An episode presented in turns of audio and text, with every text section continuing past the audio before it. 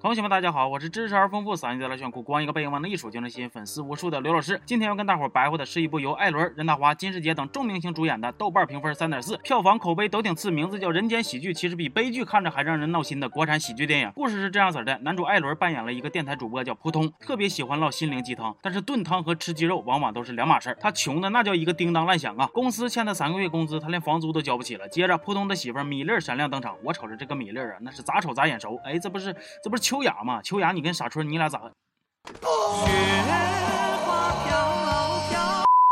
这个秋这个米粒儿啊怀孕了，但是她瞅见扑通那没出息的样就愁，不敢生。扑通这头也真是不争气，白天没正形，晚上还惦记着发起鼓掌的请求。米粒儿大闹扑通的公司，说扑通要是拿不回工资，他就离婚。走了。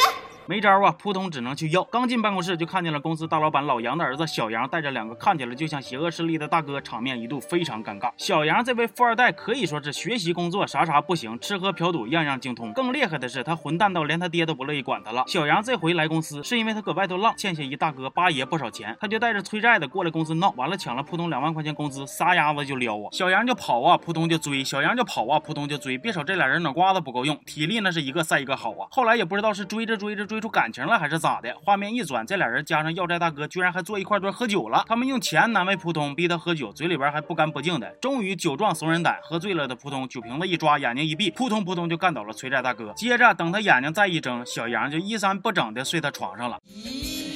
原来是扑通喝断片了，还被所有人都误以为是绑匪。电台主播一夜之间就这样子成了通缉犯，澄清是不可能澄清的了，这辈子都不可能澄清的了。小杨软硬兼施，还敢骗扑通来八爷的厂子闹事儿，逼迫扑通跟他合伙假戏真做，把绑架进行到底，目的就是要骗老杨的钱。行啊，好样的，败家子必须这么败。接下来画面给到两个笨贼，他们潜伏进八爷的厂子，掏出了一个酷似保养品的小瓶瓶。那这个小瓶瓶是啥呢？时间回到了七年前，当年还在混社会的八爷那是叱咤风云呐，社会道路都在走。做人做事别做狗，扎枪搞把公关战，两横一竖就是干。铁石记住一句话：是龙你得给我盘着，是虎你得给我卧着。是。不过还好有医生安慰八爷说：“铁子没事儿，我已经趁热帮你留下备份了。而这个备份就是……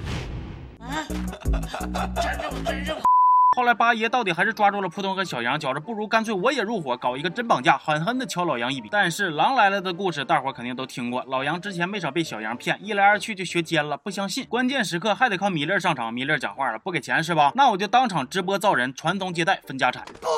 可惜姜还是老的辣，老杨直接带着扑通一起把钱给捐了，让你想当绑匪都当不成。不过再老的姜心里也藏着渴望生根发芽的梦想。老杨其实之前也给自己存了一个备份，于是八爷就决定让扑通和小杨去偷。还记得之前那俩偷了八爷备份的笨贼不？他俩其实是老杨贴身保姆派去的，保姆贴了老杨身好几年，肚子始终都没有动静，于是就想着靠着备用的方案给自己换个名分。哎呦我去了，我真是觉得老杨不容易啊，谁谁都惦记他，怎一个惨字了得呀！而接下来的剧情基本就没有细讲的必要了，因为全是这群人吱喳火燎各种胡闹，笨贼拿八爷的备份换掉了老杨的备份，扑通和小杨自以为偷走了老杨的备份，而实际上却偷成了八爷的备份。小杨因为生老杨的气，就把备份全盗了，再用扑通的备份顶上，所以八爷就这样失去了自己的备份，却收获了扑通的备份。当然，这还不是最惨的，八爷还惨遭了手下弟兄的叛变，身负重伤。最后，在一场大雨之中，八爷来到了逃跑未遂的扑通身边，吨吨吨吨喝了好几锅的心灵鸡汤，还意外得知自己的备份已经没了。最终在鸡汤和备份的双重打击下咽了气儿。经历了这场闹剧之后，小杨不再吃喝嫖赌，跟亿万家产的老爹修补关系，安心当起了上班族，普通的工作也更稳定了，跟米粒俩人感情也更好了。我也为自己终于能一点不快进的坚持看到了最后而感到骄傲，陪着他们一起嗨陪大团圆。就这部电影，用擦边球式的备份作为剧情推进的主要道具，用像是让男演员吃备份这种下三路的情节呢作为笑点的所在，真是让我有点接受不能啊。其实我对于国产喜剧的要求一直都是比较低的，为啥呢？因为我个人觉得逗别人笑其实是一件比较有难度的事儿，喜剧不好拍，所以当我在看喜剧的时候，大部分时间都不是特别的较真儿，只要你让我笑了，我都。能夸你一句，但是大伙儿如果真就笑不出来，我希望编剧和导演们也别再硬抠我们脚底板子了，给观众和市场留条活路吧，行吧？这期就说到这儿了，我是刘老师，咱们下期见